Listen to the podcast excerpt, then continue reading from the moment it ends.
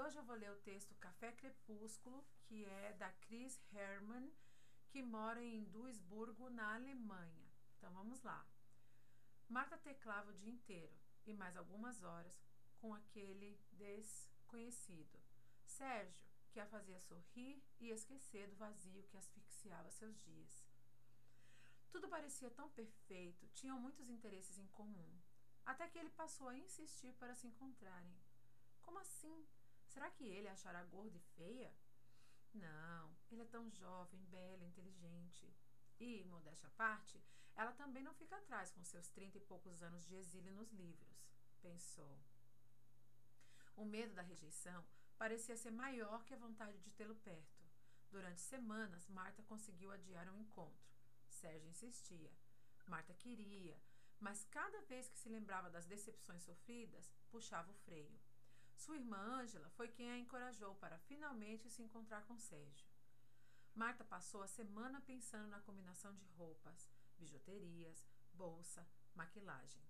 Ao mesmo tempo, pensava que Sérgio tinha que gostar dela ao natural.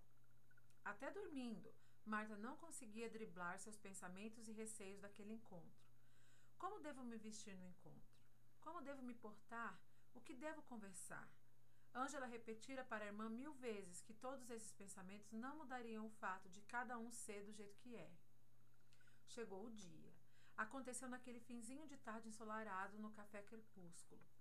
Este vespertino parecia acontecer dentro do seu corpo e bambear suas pernas.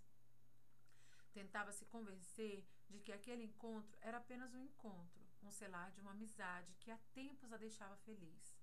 Talvez um algo mais? Mas nem isso a acalmava. Os segundos se arrastavam e puxavam-na no chão, que parecia querer desequilibrá-la.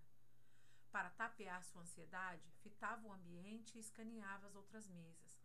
Todos pareciam tão felizes e relaxados. Mas seus olhos voltavam sempre para o relógio. Não dava mais para enganar sua vontade de conhecer seu amigo. Não, é, era mais que amigo.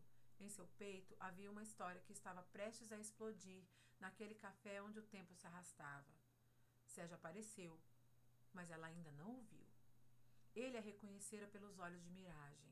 Sentou-se à mesa aquele homem que parecia com as fotos, somando-se uns 30 anos. Marta estava em choque. O café desceu-lhe a garganta sem que precisasse fazer esforço. Afinal, ela precisava estar desperta do sonho. Cumprimentaram-se e começaram a conversar.